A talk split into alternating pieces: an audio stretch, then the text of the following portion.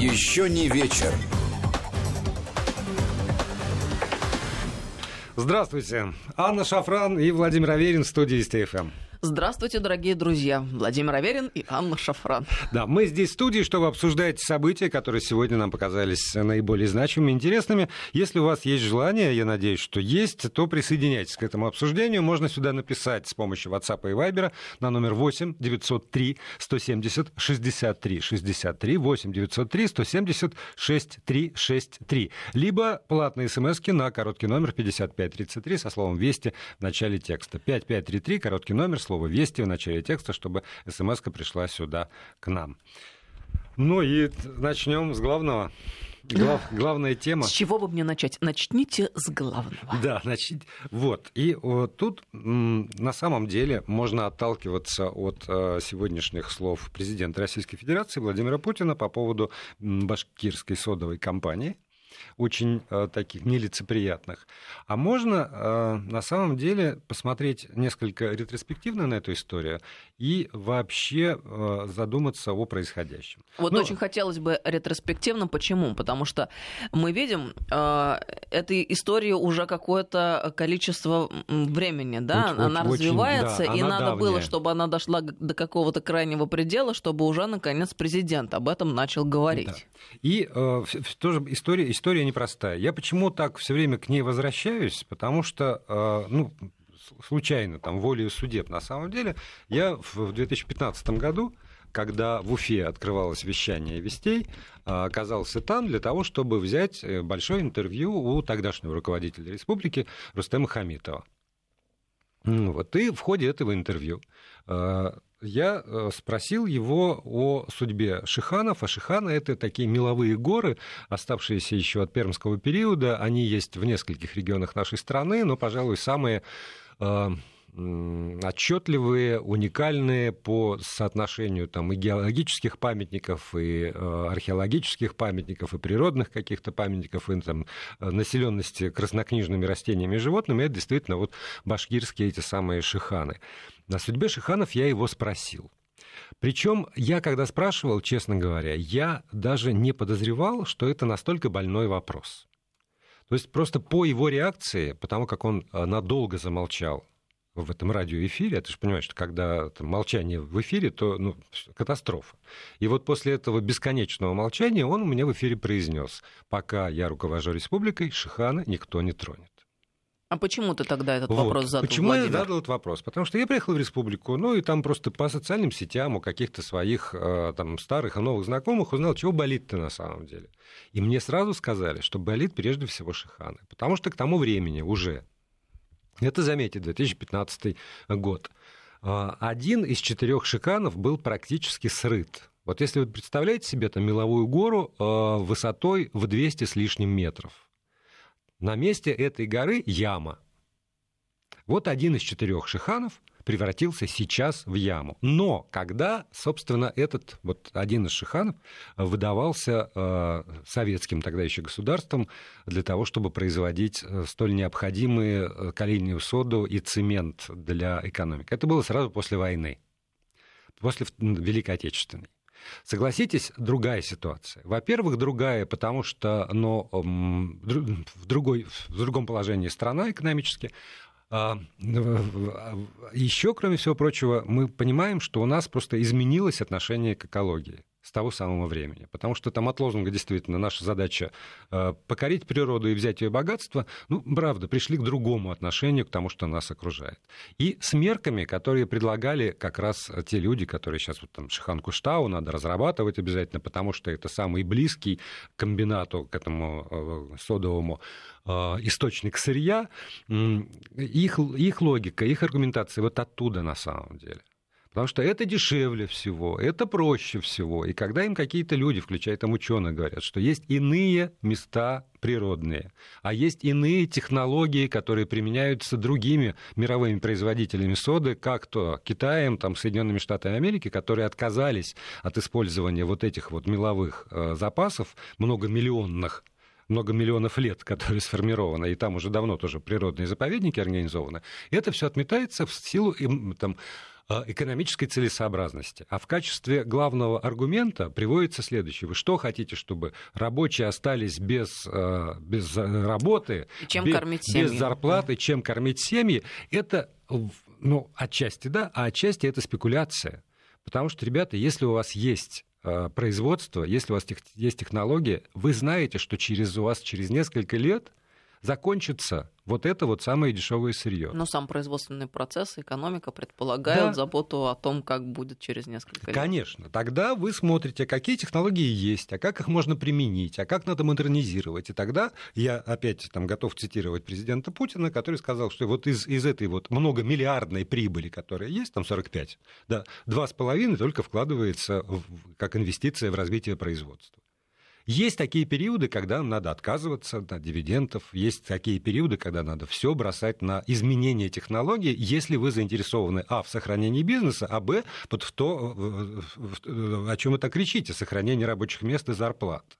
Вот. Потом, значит, эта история ни шатка, ни валка развивалась дальше.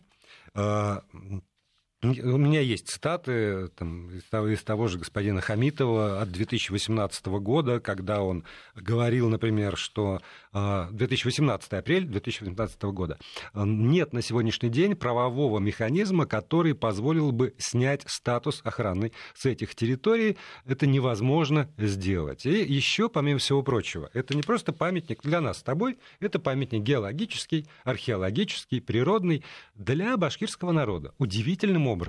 Это еще и такое сакральное место, которое связано еще там, с до, до того, как ислам туда пришел. Это вот какие-то такие корневые очень, очень важные вещи, которые... Да, я понимаю, о чем ты говоришь, потому что э, у меня была возможность поездить по стране с Национальным лесным форумом, э, который Государственная Дума Российской Федерации организовывала. И вот я из Алтая а, знаю об этом, вот о таком очень а, сакральном, а, специфическом отношении вот малых коренных народов к тем или иным природным местам, заповедникам и так далее. То, что ну, вот, э, другим людям совершенно непонятно и очень далеко от них, но для них это до такой степени близкий и больной вопрос – что вот э, это как, по, если это действуешь как слон в посудной лавке, то может привести к самым неприятным и печальным последствиям. Причем вот ну, дальше эту историю практически уже там все знают. Осенью 2019 года компания получила действительно все разрешения на производство геологоразведочных работ и, собственно, и приступила к ним. При том, что говорил до этого глава республики о том, что правовых механизмов нет. Но это предыдущий глава республики. Это, я тебе процитировал Рустема Хамитова в 2018 году. Потом там поменялось руководство республики. Прекрасный человек, Ради Хабиров, умница, политик и там, большой организатор, конечно же, я думаю, что из, там, из самых лучших побуждений э, новое руководство республики попыталось найти баланс, и там вот два самых самых таких вот самых сакральных Шихана сказали, что там будет заповедник, а вот этот вот Куштау, где, помимо всего прочего, организованы горные лыжные трассы, где у подножия э, стоят там какие-то туристические базы. Ну, то есть он как-то все-таки вовлечен в экономический оборот, а вот этот вот мы тогда отдадим. И какое-то время, и, и мне в том числе казалось, что это, ну, как, некое разумное такое решение, которое должно устроить всех. Но не устроило. А дальше вот несколько дней там, назад, получается, в августе, э, начались там массовые протесты. И, э, э, ну, и в результате около 80 человек было заарестовано, привлечено к ответственности, как они участники несанкционированных, неразрешенных, трам-тарарам. Они, конечно же, не правы. И, и эта компания туда привезла э, ЧОП, э, ЧОП этот их э, этих охран... там, охранителей, экологов всячески своими методами бил, значит, выяснял, а полиция потом принимала, арестовывала тех, кто там участник. И сегодня, когда президент Путин заговорил об этом деле, а накануне все-таки Верховный суд Республики Башкортостан признал, что э, обвинительные эти вот протоколы и приговоры судов низшей инстанции в адрес участников протеста нехороши и вернул все опять в суды на доследование. Возникает вот главный вопрос, ради чего, собственно, вот вся эта история. Потому что она отчасти башкирская, а отчасти нет. У меня возникает вопрос. Две недели назад когда тоже в нашем эфире заикнулся только об этом, мои коллеги, глубоко мной уважаемые люди, с очень правильных позиций мне сказали, что вообще этот вопрос решенный, говорить там не о чем, а те, кто там вот, значит, выступают, это все провокаторы. Ну, потому что, правда, не санкционированная акция, не, не одобренная сверху. Но если бы они не вышли, если бы они не вышли, задаюсь я вопросом, говорил ли бы сегодня президент Путин об этом? Говорил ли бы несколько дней назад руководитель Республики Башкортостан, господин Хабиров, о том, что э, Куштау будет присвоен, этому Шихану будет присвоен статус э, природоохранной там, территории. территории, природоохранной территории. Опрос. Ну, действительно, вопрос, но на который мы знаем ну, ответ. Я не знаю. Аня, я не знаю, понимаешь? Вот я, я почему ну, об этом э, говорю. Если бы я знал Володь, ответ я на думаю, этот вопрос... что, конечно же, именно эта ситуация а, спровоцировала волну публикаций в СМИ и в социальных сетях, что в итоге привело к необходимости каким-то образом ну, во-первых, увидеть проблему, угу. а во-вторых, ее решать. Да, но, но при этом э, там, по 10 суток-то отсидели, 15-го были арестованы, 16-го были составлены протоколы, 26-го э, там, лидера этих э, выступлений, ну, названного лидером этих выступлений, выпускают на свободу. По 10 суток люди отсидели. Формально у них сейчас есть судимость. У них, да, вот, они привлечены к ответственности. У них есть это самое решение суда о том, что они виновны. Наверное, сейчас, особенно после сегодняшнего, как-то отыграют, изменят, оправдают, кого-то снимут. Но, но 10 суток человек провел в Кутузке, и, и, и эти 10 суток э, ему рассказывали, как он неправ. Ну, э, есть позитивный момент во всей этой есть, истории. конечно, да. Есть э, позитивный момент в том смысле, куда это вышло. Но... Э... Первый э, или второй, неважно какой по счету, и еще один момент заключается в том, что все-таки демократические механизмы в нашем обществе работают. Работают, да. Они есть и они, они работают. Они есть и они работают.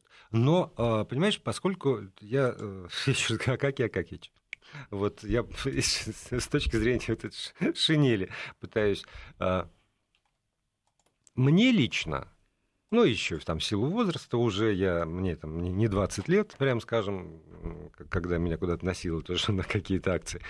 Но правда страшно. Потому что, да, ну вот хорошо, я, я убежден, что подавляющее большинство тех, кто туда пришел протестовать, и ставить там палочный лагерь, и там, живую стену устраивать из себя, чтобы э, сохранить эту гору. Они искренне убеждены в своей правоте. Я даже думаю, что таких людей, ну, похожих на меня, наверное, не революционеров, там, не, не, не готовых идти на баррикады, их довольно много в том же Башкортостане, которые, в общем, знали, что это неправильно уничтожать еще один шихан, уничтожать по, там, по разным причинам. Но они не, не рискнули туда пойти. И кто прав? Кто пошел и нарушил формальный закон? Или тот, кто оказался законопослушным и не пошел? Но вот э, ты знаешь, э, я опять-таки возвращаюсь э, к лесной теме, которой я какое-то время назад занималась. И вот ездили мы по России, я модерировала многочисленные мероприятия на этот счет. Я тогда столкнулась вот с какой темой. Почему мне сложно вот так с насколько рассуждать о ситуации в Башкирии? А, столкнулась с тем, что экология, во-первых, это прибыльный бизнес для да. части НКО, которые работают на территории Российской Федерации. Для тех НКО, которые имеют иностранное финансирование, и главная цель которых состоит вообще-то, если по-честному, не в защите окружающей среды, а в, а, на самом деле это чисто экономические цели в противодействии, ну, если называть вещи своими именами, ну, промышленному развитию да, да, там... А, России, конкретным Я предприятиям думаю, мешать и, и так далее и тому там, подобное. Это, те, безусловно, есть. Да. Есть те, кто Поэтому... защищает, а есть те, кто участвует в конкурентной борьбе и выполняют заказ Да, совершенно верно. Да. Вот именно об этом я хотела сказать, поэтому э, я вполне допускаю, что, может быть, и вот какая вещь может присутствовать в этой истории, но я, опять же, боюсь судить, и мне кажется, учитывая вообще, в принципе, что из себя представляют эти шаханы, а, ну, здесь сложно не посочувствовать людям и жителям да. Башкирии, которые чем, выразили чем эту серьезную если, озабоченность. Если бы, там, в силу, опять же, вот, ну, случайностей своей там, профессиональной судьбы, я не окунулся в это пять лет назад, то э, там, Вдруг ни с того ни с сего пришли люди, давай там бастовать, устраивать лагерь, там другая сторона, давай их выжимать оттуда. Ну, и, если бы я ничего не знал, то э, там пришел бы умный человек и рассказал мне, это все там какой-нибудь условно Гринпис, это вот все эти НКО. Ну да, наверное. Да, вот пришел ну, человек, он больше меня знает. Но поскольку оказалось... Просто, чтобы вы понимали, друзья, есть организации такие, как Greenpeace или Всемирный фонд дикой природы, которые действительно замешаны там а, в разных странных довольно делах. А мы знаем, что в Индии вообще Greenpeace была лишена лицензии в какой-то момент ну, за да, деятельность. Да. Нет, фонд дикой природы при этом замечены в очень хороших делах. Да, ну и в плохих да, тоже. Да, ну там разные люди, что называется. Но вот про что я говорю, что поскольку я пять лет назад у людей, которые ни с какими этими организациями вообще не связаны, ни с какими НКО не связаны. Они просто живут там. Узнал, что это боль и проблема, о которой ш, говорить нельзя. Ты бы видела э, людей, э, которые там окружали нас. Ну, вот в 2015 году, когда я был, ну, там с руководителем республики я поговорил, у него есть свита, там пресс-служба. Вот это там, где я э, брал интервью, есть свое руководство тоже, ну, и там вот они и когда я вышел, на меня смотрели как на покойника. Слушай, я только что представила эту ситуацию. Вот как это было? Во-первых, каким образом ты неожиданно задал да, вот для, такой вот вопрос, для поставив всех, в да. тупик. Ну, опять же, понимаешь, вот это вот есть плюсы в этой, в этой истории. Потому что все таки есть там федеральные средства массовой информации. И когда приезжаю, даже я не революционер куда-нибудь, в какой-нибудь регион, то я гораздо свободнее я гораздо свободнее, чем тем, те журналисты, которые работают там на месте. Потому что я типа из Москвы приехал. И я могу позволить себе без, э, ну, без особого риска. Ну, то есть мне сказали, что, ну, наверное, Володя, вам прилетит. После этого были как раз слушания в Думе, в Совете Федерации. Это все тогда, 15-16 год, когда там отстаивали, что там все вот это, ради БСК это и надо сделать все. Но как-то вот, вот оно шло. Но, но в тот момент на меня вся эта толпа смотрела вот точно как на покойника. Ну, либо умалишенный, ну, либо тебя скоро, парень, как, как многих здесь уже там рот, рот заткнули. Вот так. Как видите, до сих пор говорю. Но опять же возвращаюсь к этому вопросу. Кто больше прав? Кто вышел на акцию протеста, или тот, кто, э, понимая, э, ну, симпатизируя и как бы отдавая себе отчет, не вышел на эту акцию протеста. А равно мы видели эти противостояния в Екатеринбурге по поводу храма. Я сейчас не берусь говорить, кто прав, кто виноват. Но в итоге да и видели еще. И... Ну, в Екатеринбурге это, по моему не только глубокому убеждению, но и по моей информации, это были инициированные абсолютно протесты, э, которые имели определенную цель. И вообще там людей верующих гораздо больше, адекватных и нормальных, которые хотели бы храм. Но это там давняя история. Ну да, ну давняя история. Но вот это вот свежее. Кто про... Надо выходить. Можно, возьму ли я сегодня на себя смелость сделать из, опять же, из того, из, из, вот этой всей этой истории, которая еще не завершилась, но ее такой вот как бы э, промежуточный этап, это слова Путина о компании БСК и об этой проблеме. Должен ли я из этого сделать вывод, что, ребята, правильно, надо, надо кричать, пусть тебя посадят на 10 суток, пусть тебя там зарестуют, но надо кричать, надо, потому что э, если ты чувствуешь свою правоту. Нет, я на себя такую смелость, я обращаюсь ко всем, кто нас слушает, я на себя такую смелость не возьму и никого ни разу не призову выходить ни, там, ни в какие палаточные городки, ни на какие акции не призову, потому что это решение, э, которое вызревает там, не сверху, а исключительно изнутри каждого человека. Но для меня это проблема, над которой я, э, в общем, думаю, и у меня нет готового ответа. Это действительно проблема, но вот э, то, что мы видим сегодня, э, лично мне внушает оптимизм. Это значит, что все-таки можно даже сложные проблемы решать, и есть какой-то выход. И хотелось бы надеяться, что мы вовремя будем делать для себя правильные выводы из того, что происходит и у нас в стране, и вовне. Вот чего хотелось бы. И, с другой стороны, опять вот возвращаемся к тому, что периодически мы с тобой обсуждали и раньше.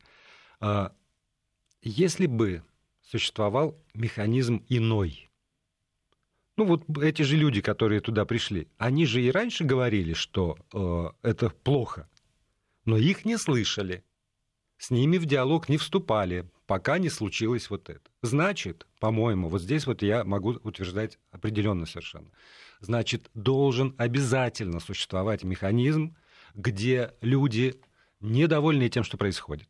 Люди, которые считают, имеют другую точку зрения должны быть, в этом вообще должны нет никаких быть сомнений. услышаны. Слушай, ну не случайно, во-первых, у нас продекларирована свобода собрания. Я понимаю, это другое, не в контексте того, о чем мы говорим, но понятийно это как бы об да. этом. Вот и этот механизм должен быть не только задекларирован, должен работать. Тогда никому не придется в срочном порядке тушить там какие-то ситуации. А, да. а после новостей мы продолжим. Еще не вечер. Продолжаем эфир. Э, Анна Шафран, Владимир Аверин здесь в студии. Вы у своих приемников. У вас есть возможность написать сюда любые комментарии, вопросы, пожелания, отзывы и предложения. Э, с помощью WhatsApp и Viber на номер 8 903 170 63 63 8 903 170 63 63. И можно отправить платную смс на короткий номер 5533 да, 5533 со словом «Вести» в начале текста. Ну, я тогда тоже вставлю свое слово. Подписывайтесь на телеграм нашей радиостанции. Он называется «Вести FM+,» эм латиницей в одно слово. Вот, вот Первые о главном. Вот, вот тоже. Ну, и знаешь, вот чтобы закрыть вот эту вот тему с, с, с экологией, э, среди прочих вопросов, это уже ну, там, напрямую с ними то связано и не связано, получается. Э, пресс-конференцию проводит руководство этого самого там, комбината. Садова. Им задают журналисты прежде всего местные, много вопросов, очень специальных, таких вот конкретных местных вопросов, но э, ответ на один из вопросов у него оказался, который имеет глобальное значение для всей страны. Э, вопрос звучал так. Проводилась ли экологическая экспертиза по Шихану? Ответ. А, генерального директора АО «Сырьевая компания» Александра Шкурко.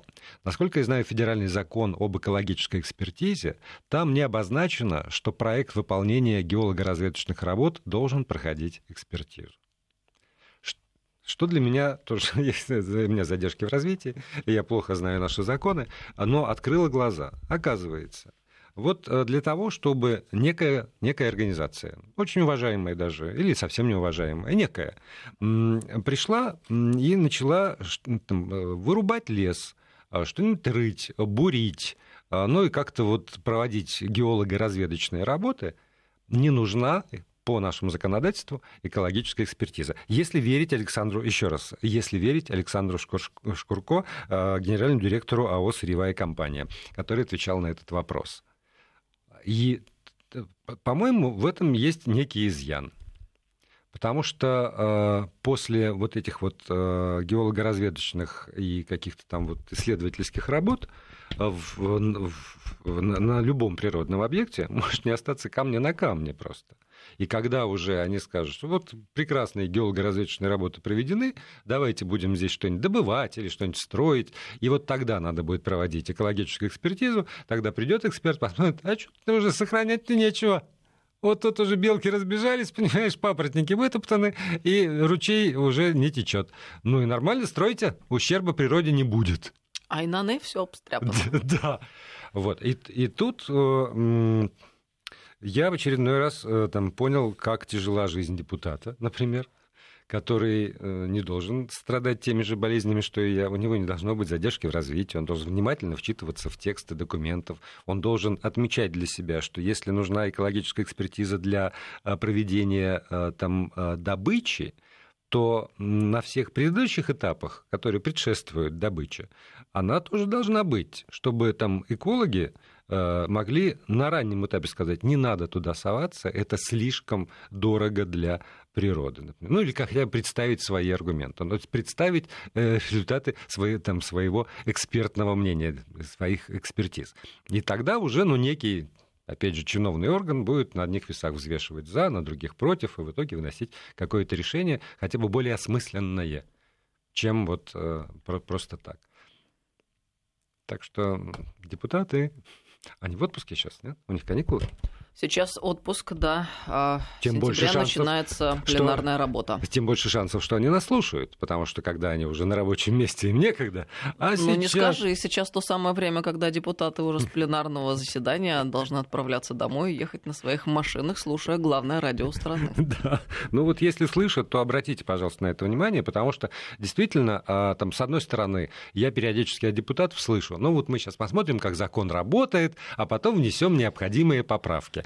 Вот э, один из законов, в частности, закон об экологической Слушай, экспертизе. Ты, ты, ты сейчас об этом сказал, и я вспомнила ФЗ-44 о госзакупках, да, да. которые вчера вспоминали, в частности, в рамках форума «Армия-2020». Ой, я вот не знаю кто не ни одного человека, из вот любой отрасли народного хозяйства, который бы отозвался об этом законе в позитивном ключе. Я думаю, ну если столько людей, столько говорят об этом законе, что работать по нему невозможно, что это наоборот коррупционная почва, что он не улучшает ничего, а только ухудшает и усложняет. Ну почему невозможно взять, сесть и отменить, не переписывать, а отменить и сделать так, как по-человечески. Это, знаешь, меня просто сейчас, извини, пожалуйста... Наболело. А, а, в глубокий, я даже не знаю, как обозначить правильно литературным словом, это состояние.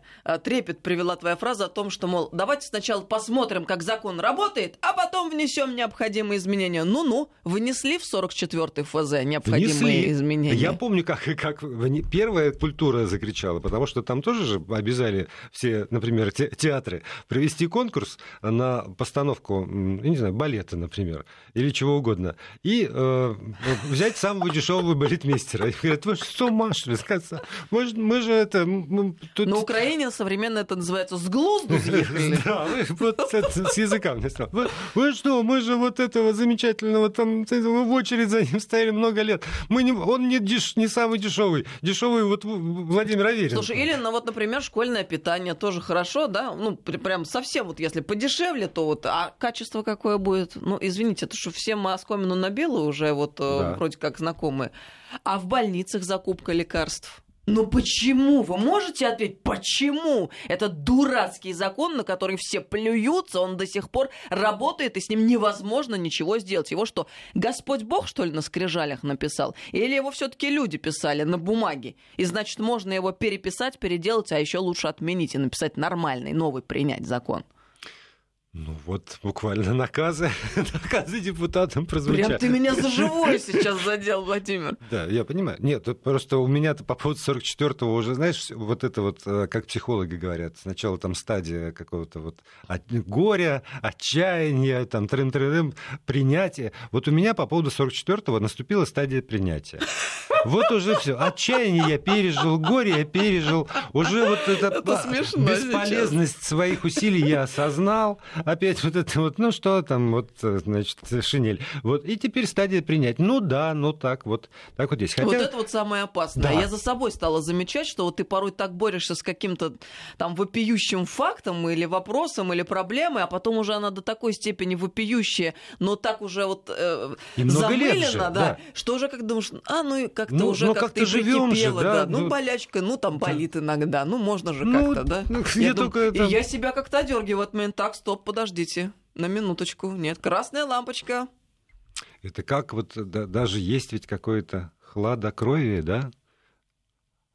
Православные говорят, что там вот ужас, ужас какой-то вот это вот, когда я, я вот что-то я, сейчас... Я боюсь сейчас да, не, там кого-то обидеть, но э, я не раз слышал, что э, не только уныние тяжкий грех, но и вот это вот... Вот это вот штука, хлад, да? Хладнокровие, да? Не, не хладно в смысле спокойствие, а вот когда, когда кровь не бурлит. Я поняла тебя. Когда а, вот равнодушие да, да, да. наступает, угу. когда апатия, действительно самое страшное. Еще из наказов.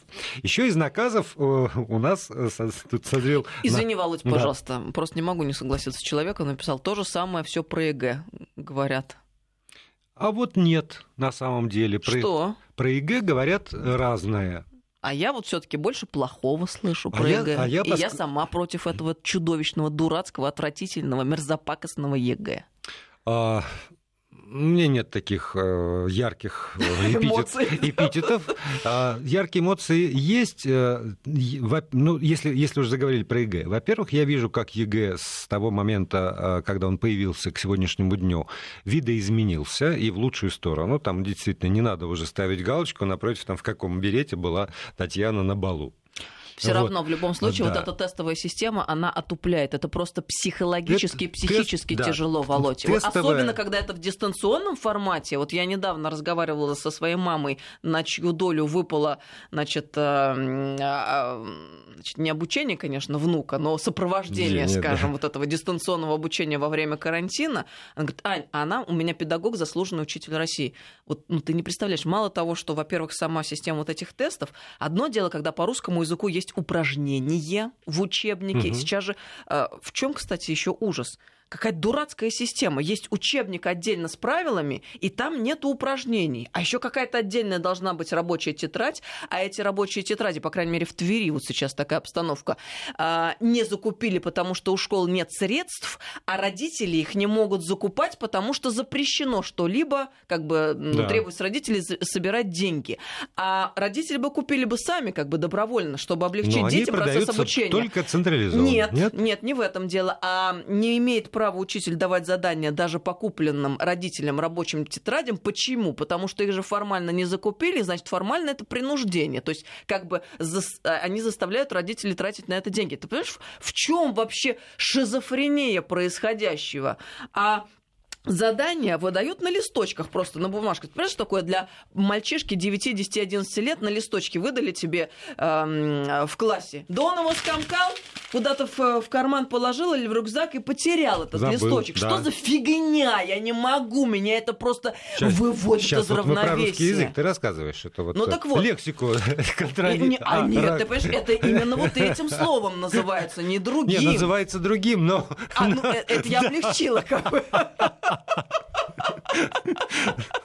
Ну, 2046 уже, уже дети ушли от радиоприемников, но мы еще не, все равно не можем говорить. Ну так вот, в нормальной, обычной жизни нашей советской и вот чуть-чуть постсоветской есть учебник, есть упражнение. Ты делаешь это упражнение, переписываешь в тетрадь, вставляешь буквы в слова, там что-то делаешь. А есть другая система, тесты. То есть ты не переписываешь, не делаешь, а ты в квадратик что-то вставляешь. Да. Это психологически и психически совершенно разные процессы. Да. А когда это на экране происходит, ну, ты реально устаешь. Взрослый человек устает, и ребенок от этого устает. Очень может быть, что взрослый устает больше, чем ребенок, я допускаю. Но э, я вот не закончил про плюсы, поскольку я разговаривал э, про этот ЕГЭ на протяжении нескольких лет с теми людьми, там, не которые переживали за сдающих. Теплохладность нам подсказали. Да, спасибо большое.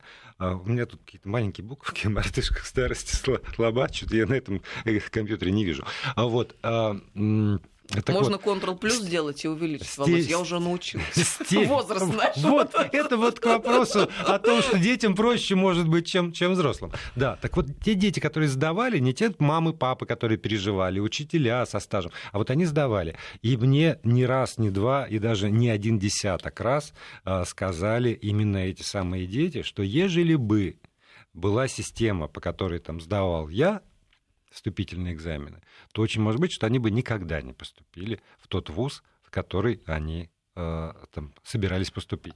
И в этом смысле вот та идея, которую мы каждый четверг прокачиваем э, с Ксенией Мишоновой, а давайте сделаем так, чтобы этот ЕГЭ выполнял ту функцию, которую он выполняет вообще на самом деле во всех остальных, собственно, странах мира. Это вступительные экзамены в вузовскую систему. А это не, не выпускные экзамены из школы, это исключительно вступительные экзамены в следующую ступень образования. Поэтому те, вот в этом же году сделали нормально. Кто хочет поступать в вузы, те идут и сдают ЕГЭ. Кто не хочет поступать в вузы, они получают аттестат на основе тех значит, работ, которые они в течение 11 теперь лет выполнили в школе. И это нормально. То а есть, так... а без контрольных работ? Нет, почему? Без контрольные работы, там у них масса этих контрольных, проверочных, испытательных, каких-то еще трам-тарарам работ, годовая успеваемость, там можно вполне вывести там, аттестат, человеку выдали, он пошел в жизнь, не пошел в ВУЗ. Если он захотел пойти в ВУЗ, он пошел и сдал экзамен. Просто получается, что этот приемный экзамен вуза принимает не каждый ВУЗ сам у себя. Когда я помню, как там моя сестра чуть старше меня поступала, когда надо было найти обязательно приемной комиссии подружку, чтобы ТДМ как-нибудь наде... обратите на девочку внимание, так как подмигивали всячески. Слушай, вот. Володь, вот э, такие ситуации, как бы шероховатости, сложности, они, давай вот откровенно, они есть в любое время, в любой стране, в любой системе. Но почему же таким парадоксальным образом случилось так, что э, из советской системы э, мы получили огромное количество квалифицированных кадров, инженеров, врачей, э, а там, учителей что? и так далее, а сейчас, когда я смотрю, даже вот когда нам на СМС-портал или в сообщении пишут слушатели, что с грамотностью происходит, или как дети и современная молодежь Ой, пишут. Слушай, я тебя умоляю. А ты, а, ты, а, значит, а ты не видишь прекрасных молодых врачей, молодых учителей, молодых ученых. Не, их не знаешь, что ли? Они есть. Они прекрасно и... работают, уж не, совсем не хуже, чем это делало мое поколение. Ты это серьезно, что ли, сейчас, Володя? Абсолютно ну, серьезно. это я с тобой, конечно, категорически не соглашусь. Я вот общаюсь очень э, так плотно с доктором Мясниковым, мы с ним долгое время программу вели. У доктора Мясникова очень много нареканий к качеству современной, э, к качеству обучения нынешнему я, врачей. Я, к сожалению, не могу, понимаешь, снять штаны и показать, во что превратился шов, который мне делал молодой хирург, когда Ужас. ты помнишь, я по, сейчас, там, Володя, год, пока ты не год назад, э, вот сколько уж там, или два года назад я тут хромал весь на, на костылях, значит, перерезанный весь был. Вот один Это хирург... на Володю свалилась стеклянная ну, стена. Ну, неважно, что случилось, но, но меня много зашивали, правда. И меня зашивал молодой, вот как раз уже обученный э, по новой системе, в новой России врач. Низкий ему поклон, потому что вообще не осталось следов заросло. А я вижу вижу, как э, молодые люди отвечают на вопросы по истории, по литературе, а, как они изъясняются, каким языком. Ой, вот ты... это, конечно, не может не приводить в большую печаль. И это абсолютно очевидный факт, который на лицо. Ой, как, почилимся, пойдем. Ну, сколько у нас минут осталось? Три еще, да? Две? Три минуты у нас. А то я забыл. Что, так мало? Конечно, забыл, во сколько нам сказали. Я еще про одно хотел поговорить, про жестокую дискриминацию. Вот и ты все время говоришь, вот проклятый Запад. И тут сегодня, Давай, да, понимаешь, я, я с тобой солидаризировался. Ты по поводу феминитивов? Нет. А что? Я по поводу обращения в Венской опере к зрителям. Так, так, Они так. открыли сезон, так, и, понимаешь, так. обратились, зрители сказали, нечего кричать «Браво!». Это я не поняла. Потому что, когда вы кричите «Браво», что ну, происходит? Логику... Дискриминируют других Нет, артистов, нет, понимаешь, получается, что э, воздушные массы силой вырываются, это, браво, браво, это, вырываются из организма, так и, я и вместе с ними вирусы, значит, распространяются, О, и дистанция в полтора метра перестает работать. И тут я вспоминаю себя, я уже, по-моему, говорил, когда открылся сезон Московской филармонии, буквально 9 августа, я пришел на это, кавалерию Рустикану. Я, меня, меня так распи... распирало прямо, Я просто я, я понимаю твои я... чувства. Я так по опере Я думаю, что даже какие-то люди, которые сидели рядом со мной, они подумали, что ну неадекватные. Ну, в конце концов, и наши слушатели знают, что ну не всегда адекват. И вот я как раз кричал, там это браво, я, я, я Но отбил себе ладонь. Да, да? Вот и весь зал, 15 минут овация. Мы били, да, и тут, понимаешь, когда Это мы... было торжество счастья, Конечно, когда мы радости. про это заговорили, и тут вот у нас есть прекрасный э, режиссер э, Дим, э, он указал мне на несоответствие, на нарушение логики, потому что воздух-то разлетается не только когда человек кричит «браво» истошно, но, но и когда, когда он что? истошно бьет в ладони, это ж маленький взрыв, и тоже, понимаешь, а если у него на руках, не дай бог, какая зараза, она тоже разлетается. Логично. То есть тогда, по идее, Венская опера Надо запускать туда была... химтрейлы прямо вот в зал во Нет. время зрителей, чтобы всех Пришел продезинфицировать. на входе смирительная рубашка, чтобы руки спеленали, Правильно. здесь кляп, остались только, значит, это трубочки в ушах. Пришел, послушал весь пеленутый, потом в тишине все разошлись. Нет, еще есть э, лучший вариант. Вот э, Маск-то он запустил нейролинк программу, сказал, что музыка прямо в мозг. Как? Ну, вот так вот будет имплантирован чип прямо вот в мозг туда. Правда, он не объясняет, как сквозь черепную коробку, но он должен быть туда имплантирован. И без наушников даже прямо в мозг, понимаешь? Нет. И я не очень. А ушки зачем?